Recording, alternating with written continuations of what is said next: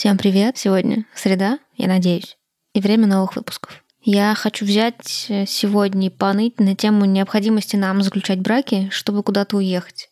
Набрала выпуск послушать о девушках, у которых теоретически все должно было выйти легко и быстро. И вот клиент сказал, а давайте всех перевезем в Германию. О девушках, свадьбы которой уже даже вы ждете как минимум с 2020-го. В начале года мы внесли в список дел, семейных дел на год. Один из пунктов было пожениться. Историю о том, что пожениться и оставить яйцеклетки в Испании проще, чем развестись и забрать их. Оно нам нужно было для того, чтобы полететь в Испанию делать ЭКО в клинике, потому что там без официальной, официального брака не делали процедуру и о том, что если страна выдает партнерские визы, это экономит тонну нервов. А в целом для Нидерландской миграционной службы не важно, ну точнее не сильно важно, что вы состоите в браке, и не слишком важен пол партнера.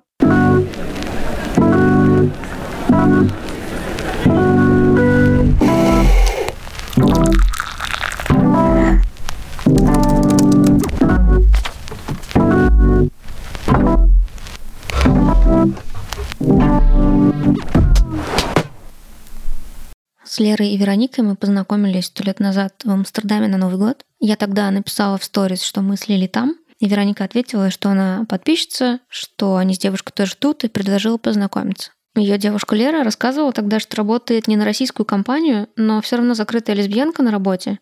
Правда, один раз делала камин когда вписывала Веронику в страховку. И если я правильно помню, она тогда рассказывала, что даже если есть еще не гетеросексуальные сотрудники в компании, она, кажется, была первая, кто сказал об этом. После 24 февраля она уже не очень выбирала, кому что о себе рассказывать, потому что главное было как можно быстрее уехать и собрать все нужные бумажки. Я работаю в консалтинге. То есть у меня есть клиент, компания-клиент, а есть компания консалтинговая, в которой я числюсь. И получается, что компания-клиент как бы покупает мое время и покупает мои навыки на время. И вот клиент сказал, а давайте всех перевезем в Германию. И мы, конечно, очень обрадовались. А через пару дней нас отключили, наши учетки заблокировали. Мы не могли работать два дня. Еще через день а, моя компания объявила о том, что она завершает бизнес в Российской Федерации. Но идея про переезд, она никуда не ушла. На следующей неделе учетки восстановили. Компания моя консалтинговая Accenture, она сказала, что мы будем называться по-другому, мы типа выкупим, сделаем такой карваут бизнеса, то есть мы выкупим, например, высшее руководство моей компании, соберется, соберет все деньги и выкупит из огромного центрального американского Accenture свою маленькую российскую долю на две с половиной тысячи человек и будет перезаключать договоры с клиентами. И поэтому я могла продолжить работать мне в этом плане немножко повезло, потому что очень многие мои коллеги потеряли вообще проекты, и им пришлось либо искать новую работу, либо уйти вообще, а, либо сидеть и ждать на бенче. Ну, то есть так у нас говорят, на скамейке ждать, на скамейке запасных. Сидеть и, значит, ничего не делать, проходить тренинги, в обычное время это вообще нормально считается, как будто бы такой бесплатный отпуск. Но сейчас это, конечно, ну, напряжно, потому что боишься, что тебя сократят. Сначала мы были такие наивные, такие, вот, сейчас мы, значит, э, переедем как пара, и там в Германии уже будем жениться, потому что но все же понимают, все же общество европейское, они же понимают, что у нас в России нельзя жениться, а ехать в, в Европу или Америку сейчас очень дорого и даже возможно, невозможно порой. И мы думали, ну сейчас нас спокойно примут. Когда мы обратились в посольство с этим вопросом и к юристам через мою компанию, они сказали, «Э, нет, только если вы расписаны. А если нет, тогда едет одна Лера. Сначала Вероника нашла вот эту историю про то, что есть онлайн-брак в США и что он считаться законным во всех странах, которые вступили в Гаагскую конвенцию 1961 года. Мы э, проверяли не Германию, а мы проверяли э, Нидерланды. Потому что на тот момент еще было непонятно, в какую страну мы едем. Я так сказала вначале, что вот Германия, а на самом деле нам сказали, ну куда-то. Вы пошли гуглить, значит, Юту. Вас устроило? Ну, устроило, не устроило, выбора особо не было, как мы тогда думали. Потому что на тот момент действительно не было понятно, как вообще сейчас выехать из России. Все ломанулись. Виз у нас нет. То есть нам в Европу нет дороги вообще никакой. Все э, посольства закрылись. И мы поженились, да, онлайн. Я заплатила за это типа 90 тысяч рублей. В эту стоимость вошли пошлина, собственно, по курсу тогдашнему, и оплата доставки оригинала свидетельства о браке в Россию. И, ну, по крайней мере, на момент записи этот документ так и не дошел, потому что логистика поехала, и в Россию сейчас ничего не отправить, и, собственно, этот документ так до них и не добрался. Но вместе с электронной версией тогда они уже знали, в какую страну их отправляет компания, и пошли в это посольство. Да, мы уже знали, какая страна, мы уже готовили документы, мы уже, у меня был план как все делать. Я подготовила, значит. Ну, у меня просто жена не любит бюрократию, а я такой человек, что мне это даже нравится в каком-то смысле. И я подготовила все документы. Это был первый раз из последующих. Ну, значит, мне по, на получение голубой карты, а жене на, ну, на тот момент однажды всего лишь жене, а, на воссоединение семьи. Можно подавать сразу вместе. Мы Пришли в посольство, все у нас приняли, и ответа долго не было. Через три недели пришло письмо. Здравствуйте, заявление госпожи Вероники не может быть рассмотрено, потому что брак не признается. И даже не написано, кем признается. Письмо было очень неграмотно составлено. Такое письмо э, невозможно представить в суде даже при желании. Мы написали гневный ответ, потом начали обращаться в какие-то правозащитные организации. Тут есть так называемый квартирник в, во Франкфурте. Мы туда написали там каким-то знакомым. А, я написала в свою компанию, говорю, требую юристов. Потом я написала своему клиенту, я написала всем своим менеджерам. У меня была переписка просто бешеная. И я написала у нас есть компании, как бы ЛГБТ-сеть по всей компании, по всему миру. И я написала и туда. Итогом стало то, что лучше не спорить с посольством, и судиться вы будете с ними не один год, и вряд ли что-то выиграете. А еще немецкое правительство не имеет власти над посольством Германии в Москве. Это разные организации, и они не может правительство приказать посольству что-то сделать. Наконец-то мне помогла именно моя компания. Там есть People Mobility Team, команда, которая занимается миграцией людей из страны в страну, помогли мне тем, что они предоставили грамотного юриста из э, Германии, который говорит на английском. Мы с ней вели активную переписку по имейлу, и она мне все описала. Ну просто у меня было очень много вопросов. Что если, э, допустим, мы поженимся второй раз в Дании, ну, например, а через два года признают наш брак в США? Нельзя же по законам Германии быть дважды женатым. Даже на одном и том же человеке нельзя. Это просто, ну, незаконно. Пока я все это узнавала, уже наступило лето. И вот тут я хочу как раз влезть и повозмущаться. Вы вот просто послушайте, что Лера говорит о том, как уезжали ее гетеросексуальные коллеги. Опыт моих коллег показывал гетеропар, что дают визу за три дня, три рабочих дня потому что голубая карта считается это первый приоритет. И они прямо вот семьями с детьми, там, с женами, которые не работают, которые не знают немецкого языка, у которых нет высшего образования, и они просто уезжали вот буквально за, два, за две недели. И это стоило, ну, ничего. То есть это стоило там, не знаю, 20 тысяч на оформление визы и плюс билеты. Правда, меня гораздо больше возмущает не то, что гетеропарам сделать это в сто раз легче и дешевле, а то, что брак вообще нужен, чтобы сделать какое-то элементарное действие. Если вы слушали подкаст до этого, то, может, помните героинь Полину Стасии? Они, да, из тех пар, кто давно хотели пожениться, и их свадьба должна была быть вечеринкой. И они заслужили вечеринку. Она сначала отложилась из-за коронавируса, и с тех пор никак не получается, но в итоге желание вечеринки победило практичность. Потому что Полине давно одобрили стажировку в Финляндии трехмесячную. Из этих трех месяцев только месяц Тася может провести с ней, потому что потом у нее начинается работа. И для того, чтобы этот месяц провести вместе, напомню, они встречаются больше 10 лет. Им нужно было устроить ультрамарафон по трем странам. Приглашающая сторона сделала визу Полине, а Тася как бы не при делах. Тасе никаких документов не положено, поэтому она не может въехать с ней. И они устроили там себе поездку через Армению, чтобы сделать вакцины, и потом через Грецию полетела Тася, куда они сделали туристическую визу. И в этом всем они решили еще и подать документы в Данию, потому что если бы они были в браке, этой нервотрепки можно было бы избежать. Но я, я ужасно возмущена тому, что это нужно делать. Причем очень часто мы сейчас говорим про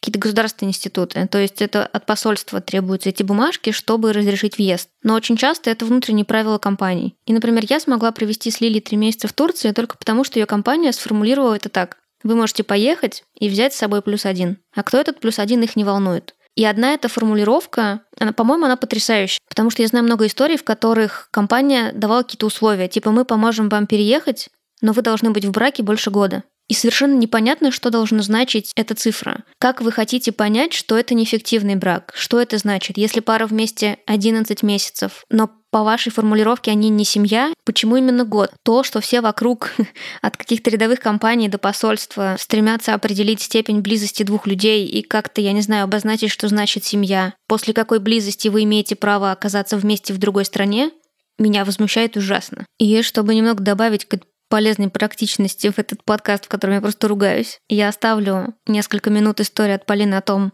какие документы им были нужны, и что они подавали в Данию? Они сами все собирали? Во-первых, э, мы начали подавать документы в начале июня, когда все границы с Финляндией были закрыты ну, точнее, они были открыты, но только для тех, у кого были веские основания для въезда. И визу давали только тем, э, либо у кого были основания, либо а, тем, у кого была двухлетняя виза. К сожалению, у нас была максимум один год, и мы под этот параметр не подходили. Ну, соответственно, мне, поскольку у меня было приглашение от э, университета Хельсинского, визу сделали. А, и в этот момент мы как раз подумали, что если бы у нас было свидетельство о браке, то можно было бы и Тайсе податься у нас это заняло примерно месяц. Мы долго думали, гадали, зачем нужна справка о регистрации, пока не вчитались внимательно в то, что написано на сайте и в самой анкете, которую мы уже потом заполняли, и выяснили, что справка о регистрации нужна им не для того, чтобы подтвердить, э, что ты прописан в России по такому-то адресу, а для того, чтобы подтвердить, что если вы живете в одном месте и прописаны в нем, то это таким образом э, служит доказательством ваших отношений. Нам понадобилась справка из ЗАГСа о том, что э, у нас нет брака. Оказалось, что ее супер легко делать делать. Можно прийти просто в МФЦ ближайший. Сама справка стоит недорого, порядка 300 рублей, насколько я помню. В течение недели тебе делают, и ты э, в этом же МФЦ можешь подать заявление на проставление апостиля. Апостиль ставится в архиве в городском архиве ЗАГСа. Стоит он две с половиной тысячи рублей, уже подороже. Делается, нам его делали две недели. И затем нужно перевести справку э, с апостилем. То есть не нужно э, заверять нотариально перевод, нужно просто, чтобы переводчик поставил печать. Нам буквально за сутки э, сделали этот перевод, прислали его в электронном виде, и, собственно, в электронном виде мы его и прикрепляли в анкете. А, мы сначала боялись и волновались, думали, что это все сложно, страшно. Но на самом деле оказалось, что это очень мило, потому что э, они спрашивают, ну там есть такие вопросы, мол, когда вы познакомились, как долго вы вместе, живете ли вы вместе. Еще, еще есть вопрос, а познакомились ли вы в интернете. Можно прикрепить э, совместные фотографии. И, собственно, мы решили, что вот у нас 10 лет вместе, и мы прикрепим 10 фотографий по одной за каждый год. Прикрепили совместные э, билеты, на один рейс и прикрепили, у нас был ваучер на проживание в гостинице, э, где было как раз два наших имени э, в одном номере. Вот. Но осталось вот только дождаться их ответа. Пока Полина и Стаси ждут ответа из посольства, вернемся к Лере с Вероникой, которые тоже уже, получается, заключили онлайн-брак, который не приняло посольство Германии, и теперь они пытаются узнать юристки, которая платила их компания, можно ли им заключить брак еще и в Дании, как вообще это будет устроено, то, что они женаты два раза, и в каком-то количестве стран признается оба их брака, в каком-то не одного, а в каком-то только один. Но несмотря на все эти вопросы, кажется, что у них просто нет варианта, потому что им нужно как-то оказаться вместе в Германии. Там была юристка, замечательная женщина, которая, если что-то не знала, то она отправляла запросы во все инстанции сама, консолидировала их и отправляла нам ответы. То есть она успела поговорить с полицейским департаментом, ну, вроде нашего МВД Германии, посольством России в Германии, с посольством Германии в России. Она звонила в аэропорт и уточняла для нас какую-то информацию по перевозке кота даже. Просто ее подружески попросила позвонить, потому что мне очень дорого было звонить. А потом, когда мы поняли, что нам нужно будет ехать в Данию и жениться там, помогала из Дании. То есть она ничего не всмыслит в этом. Она обратилась в такую же компанию которая занимается юридическими консультациями в Дании. И моя компания полностью это покрыла. То есть из моего кармана ничего не пошло. Когда мы изначально хотели сами нанять кого-то для консультации, там были суммы в районе тысячи евро за консультацию.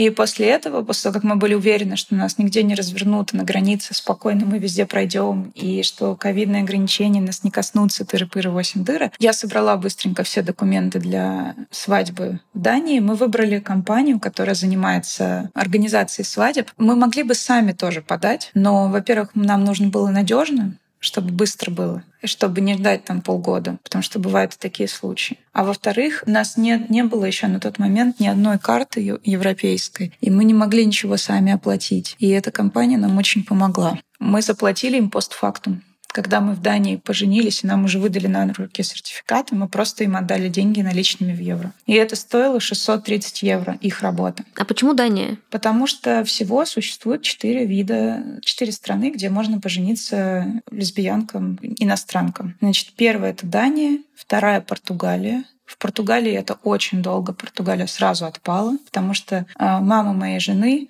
она в сентябре 2020 2021 года уехала в Португалию и сразу подала на свадьбу. У них гетеробрак, причем муж уже давно имеет португальское гражданство. То есть с его стороны даже проблем не было. Она тут же подала, и вот она в июне расписалась 22 года.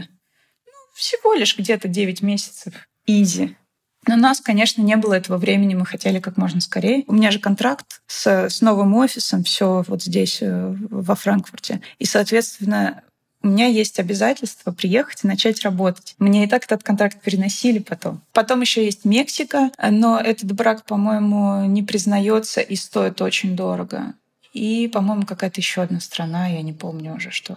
Ну, в Америке, по-моему, можно, нет? Да, но туда очень дорого поехать. Но к Дании вы уже, получается, отдельно делали визы просто Шенген. А, к Дании когда ну, мы поняли, что Веронике уже визу не выдадут, ну, посоветовавшись с юристами, мы написали им письмо, что хорошо, давайте тогда мы заберем документы о запросе на визу наш, моей жены Вероники, а мои документы пусть процессят. Они действительно запроцессили мои документы и мне выдали полугодовую визу национальную для того, чтобы начать, ну, ну, для того, чтобы приехать сюда, начать работать и получить голубую карту за эти полгода успеть.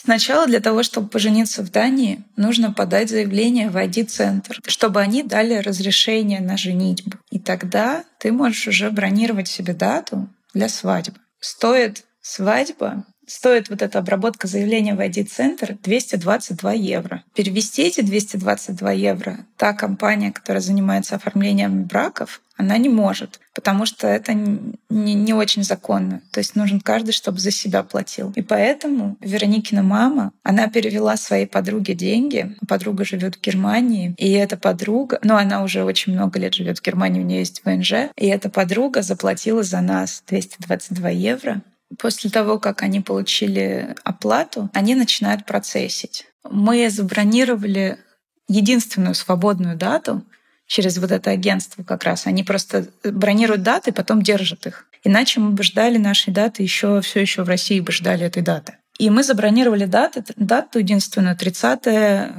июня. А 1 июля у меня контракт начинается. То есть мне надо уже быть в Германии. И мы, значит, придумали такую схему. Мы с женой едем в Данию с воскресенья на понедельник. Прибываем в понедельник в Данию. А, во вторник подаем документы в ратушу. Ну, потом еще один день у нас просто свободный. И 30 э, числа женимся. А 1 числа рано утром я лечу во Франкфурт с вещами и начинаю работать с 9 утра. Но единственное, это усложнялось тем, что у меня с собой был велосипед и э, все мои пожитки.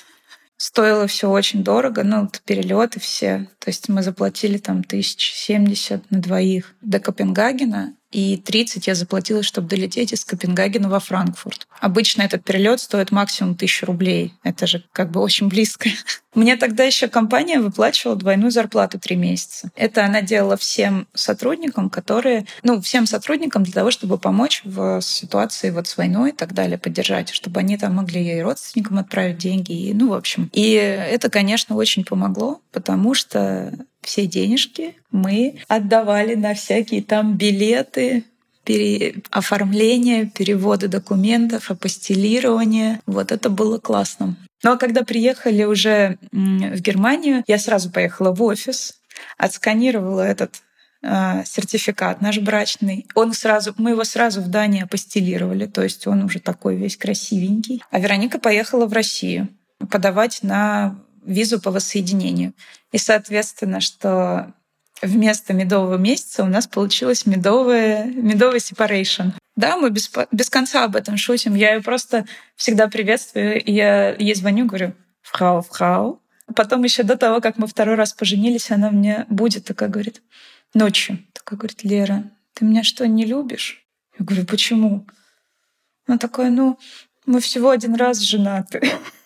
Но на самом деле шутки шутками, но это не очень все хорошо, потому что э, вот этот зум-брак мы в какой-то момент исключили для себя еще до войны, потому что мы понимали, что такой брак никогда в жизни не завершишь. То есть если нам по какой-то причине захочется развестись, не дай бог, то это будет э, долго, дорого, и это надо будет, э, ну, законы в США такие, что надо э, разводиться через суд. То есть это будет нереально трудно. Ну, поэтому мы, конечно, напряглись, но что делать? Выбора особо не было. Ну, мы как просто надеемся, что мы никогда не перестанем друг друга любить. Получ... Ну, в смысле, не аннулируют брак американский, то, что вы второй раз поженились, типа предыдущий брак не аннулируется сам собой? Нет, ничего не аннулируется. То есть, если мы вдруг захотим, вот реально, серьезная тема. Если мы захотим вдруг развестись, то нам сначала нужно будет э, поехать в Данию и развестись. Это тоже не так просто. И даже контора, которая нас женила, сказала, что развод, разводами мы не занимаемся. То есть это вот первый шаг. И второй шаг — это лететь в США. Разводиться можно только в личном присутствии. Штат Юта. И вот разводишься. Лера, конечно, не зря говорит, что история с разводами не такая простая, потому что это сделать, правда, гораздо сложнее, чем пожениться. Я пыталась собрать выпуск про разводы, но не закончила эту тему. Если у вас есть своя, кстати, присылайте. Правда, еще одна предыдущая героиня подкаста развелась в Дании дистанционно. То есть они не возвращались туда еще раз, чтобы развестись. Ее зовут Вера. Если вы помните, она рассказывала историю про абьюзивные отношения, в которых женщина хотела, чтобы Вера родила ей ее ребенка. Сейчас Услышьте подробнее эту историю. Э, женщина, с которой я встречалась, в которую я влюбилась, как мне казалось, очень сильно на тот момент, она очень хотела семью. Ей важна была семья, все официально, дети, дети, а, рожденные именно в браке. Зачем это нужно было? Затем, чтобы, если бы мы делали, делали детей в России, да, странно звучит, а, то они по законам были бы на мне, то есть записаны на меня, потому что я их рожаю, этих детей. А это было изначально как факт, что я рожаю, женщина не рожает. Нет, я рожаю женщине ребенка. Эко, предполагается, да. И там, ну, вообще без вариантов. То есть рожаю я, рожает не она, и рожает детей ей, то есть из ее яйцеклетки. Женщина очень хотела иметь права на детей, потому что очень боялась, что я в один момент куда-нибудь срулю с этими детьми, и она их больше не увидит. Поэтому единственный выход, да, заключить брак за границей и еще и рожать в той стране, в которой признают права обеих женщин как родителей. Соответственно, в планах было рожать тоже там либо в той же Испании и записывать сразу на двоих ребенка, да, либо улетать в Америку ну, по той же схеме действовать там. Предложение делали мне со словами «Если я не сделаю это в первый год, то потом уже никогда». Меня хотят видеть женой, приятно. И я не дала себе времени на подумать, потому что очень боялась обидеть человека тем, что я сейчас сразу не отвечу. И вдруг она обидится, и все. Никаких накоплений не было. Более того, не было накоплений-то и на свадьбу. То есть это все происходило в процессе. Зарабатывали деньги там, и поэтапно оплачивали и свадьбу, и полеты туда, и полеты потом уже в клинику. Организацией занималась я, выяснением информации всей, а, поиском людей, которые через это прошли, сбором документов, а, то есть оформлением всего и общением непосредственно с ратушей Копенгагена тоже занималась я. А, оно нам нужно было для того, чтобы полететь в Испанию делать ЭКО в клинике, потому что там без официальной, официального брака не делали процедуру.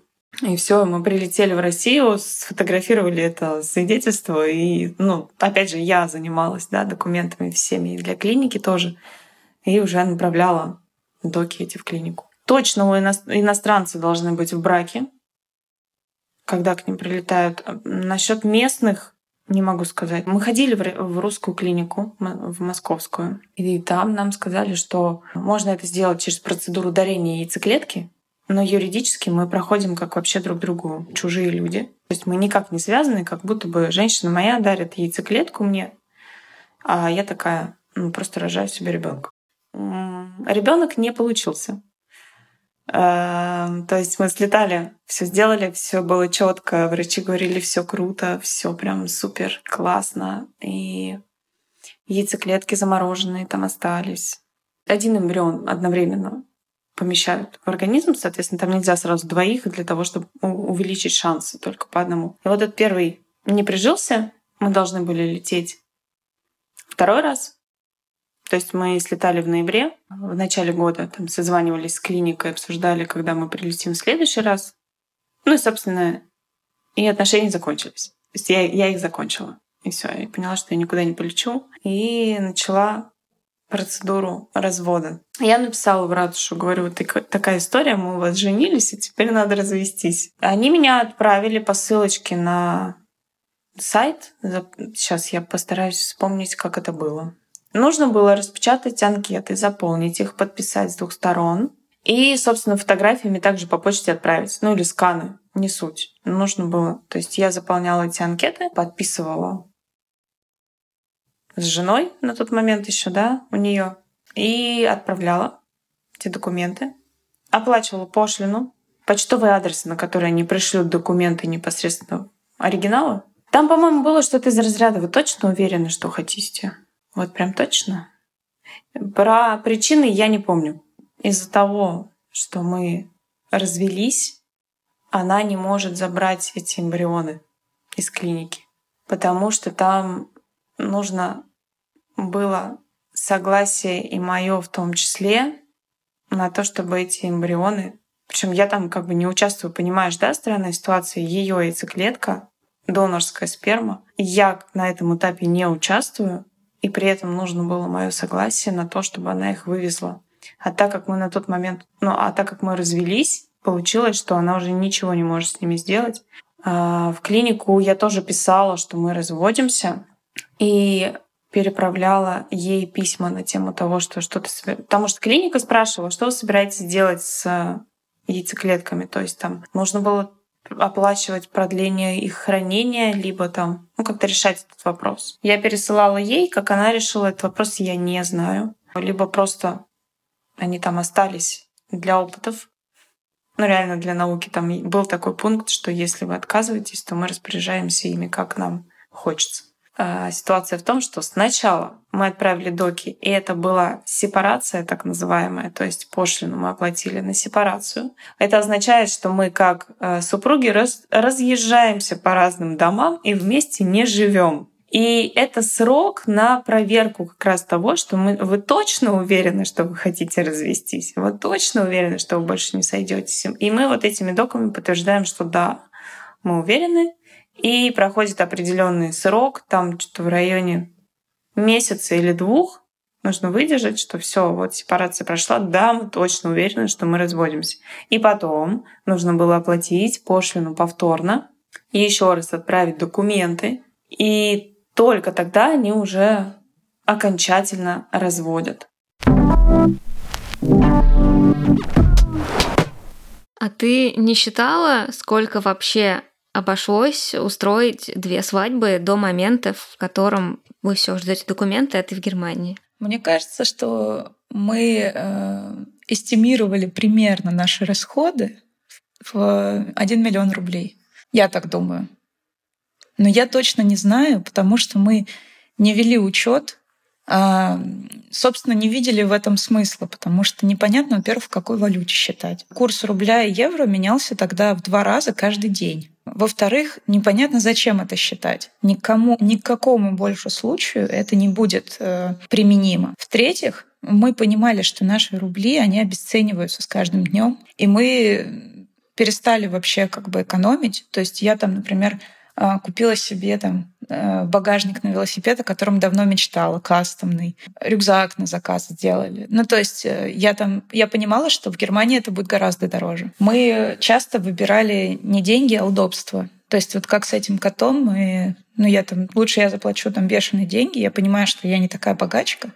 Зато у меня жена не будет носиться там с, э, на, с котом на перекладных из гитары. Я как представлю, я в ужасе. Если бы мы там экономили на каждом рубле и старались сделать все хотя бы оптимально, тогда можно было бы вести эти расходы, чтобы, например, там следующим коллегам рассказать. Но я за время пандемии начала подкапливать зная, что в какой-то момент у нас получится, возможно, переехать. И нас вообще вдохновила история Никсель-Пиксель. Она, по-моему, говорила, что она переезжает в Берлин, и это ей стоило 1 миллион. И она говорит, у меня как раз типа эти накопления. Я такая, хм, надо к этому стремиться. Но у меня было меньше, чем миллион накоплено. Просто я уч- считаю, что это лям, потому что еще, ну, вот эти двойные зарплаты я учитываю. И плюс э, Вероника еще очень много работала в этот период. То есть она там, она у меня фотографка, активно работала все это время, и поэтому тоже ее деньги тоже все там уходили в ноль. У нас есть кот, очень любимый, великовозрастный упырь. Этого кота перевести — это просто эпопея похлеще, чем нас двоих. Я, в общем, поняла то, что документы на кота сделать сложнее, чем а, на меня. Ну, потому что на голубую карту там есть список, и там написано, типа, что надо предоставить. Я по этому списку просто шла. Номер один, два, три. На кота. Вот читаешь 50 разных источников. Они все разное говорят. Ни одного пересечения. Эти справки все, ну, вот, например, нужна справка формы номер один. Там этих норм 123. И это разобраться невозможно. У меня, к счастью, есть жена любимая, которая согласилась взять на себя это. Поэтому я больше не вникала в перевозку кота. И вот в воскресенье, то есть сегодня, кот уезжает ко мне. Да, он один едет, у него будет... Э, мы наняли специальную службу.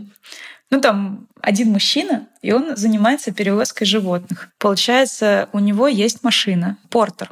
Легковушка с большим огромным багажником, который создан для того, чтобы все еще проходить везде, где обычная машина проедет. То есть э, там не, не, не бешеный тоннаж, и она маленькая, компактная, но при этом перевозить грузы. Там, значит, внутри стоят две огромные клетки. И он занимается перевозкой щенков и котят на продажу породистых, потому что щенков и котят нельзя возить в самолете. А нашего кота можно возить в самолете. И он даже с трудом проходит вручную кладь. Он весит э, всего 6,5 килограмм, и плюс э, килограмм 200 весит его переноска. То есть, по идее, он прямо впритык подходит под 8-килограммовое вот это вот ограничение э, ручной клади. Но, во-первых, мы боимся, что там вот типа 50 грамм.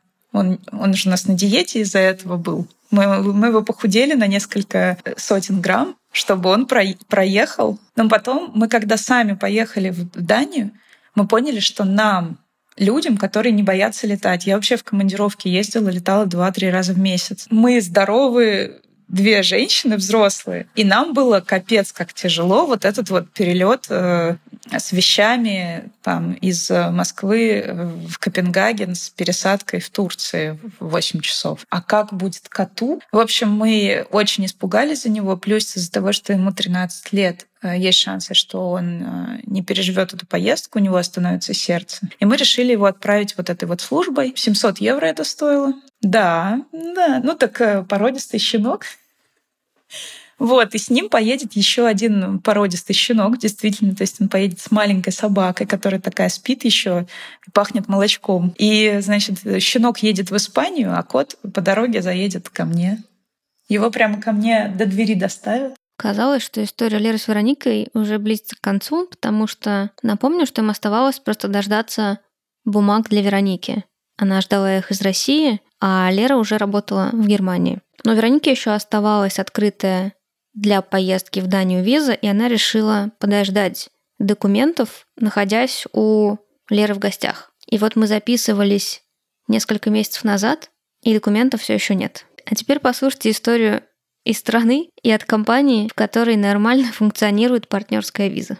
Привет, меня зовут Аня, я живу в Амстердаме 7 лет. Я привезла сюда двух человек по партнерской визе. В 2015 году я нашла работу в Нидерландах. Одной из причин переезда было то, что я в однополых отношениях, о чем я сказала работодателю на этапе собеседования, потому что была готова к переезду только вместе со своей тогдашней девушкой. В итоге я получила визу высококвалифицированным мигрантом, особая виза, где спонсором выступает мой работодатель, а я стала спонсором визы своей уже бывшей партнерши. Работодатель занимался оформлением документов для нас обеих. В целом особенность этой визы – это определенный довольно высокий уровень дохода.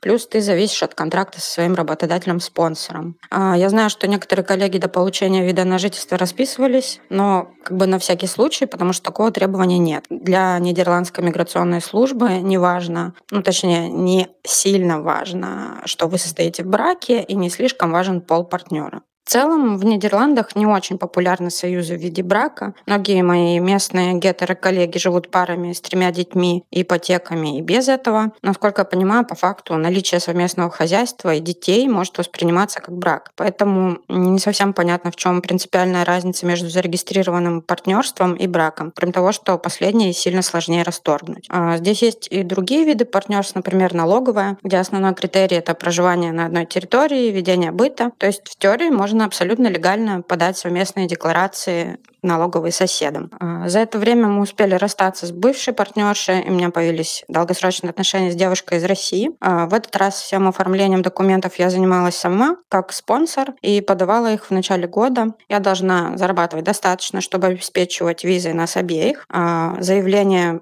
о том, что мы будем проживать вместе, я буду спонсировать, и мы обе не состоим в браке. А в этот раз было еще одно отличие в том, что мне пришлось собрать пакет доказательств в виде фотографий, переписок, авиабилетов, что было несложно сделать, э, так как мы 4 года уже вместе, в качестве доказательства того, что мы состоим в моногамных, эксклюзивных отношениях. В прошлый раз мне это делать не нужно было, потому что, видимо, мы переезжали вместе. Возможно, потому что работодатель как-то более адекватен в глазах миграционной службы. Я не знаю. По факту мы получаем, что единственная разница между переездом моих партнеров и партнеров моих коллег, кто стоит в зарегистрированном браке в России, это то, что я предоставила вот этот э, отдельный пакет документов с доказательствами и заявление от нотариуса. В принципе, за 7 лет проживания здесь я бы могла уже получить постоянный вид на жительство или сменить гражданство, но это перевешивалось огромным плюсом, то, что относительно легко перевести партнера. Если бы я была гражданкой Нидерландов, то моей партнерше пришлось бы сдавать языковой экзамен несложный, но все равно, а, в посольстве в Москве. Учитывая текущие обстоятельства, я не очень понимаю, возможно ли было это сделать было даже технически. А минус текущей визы — это полная зависимость от контракта с работодателем. Соответственно, я не могу уволиться никуда, я не могу устроиться на работу с меньшей зарплатой. Потенциальный круг работодателей значительно уже, потому что не все готовы выступать спонсором для визы. Скажите же, что так это звучит гораздо проще. Правда, тут у меня вопрос к моногамным эксклюзивным отношениям, но это тема для другого выпуска.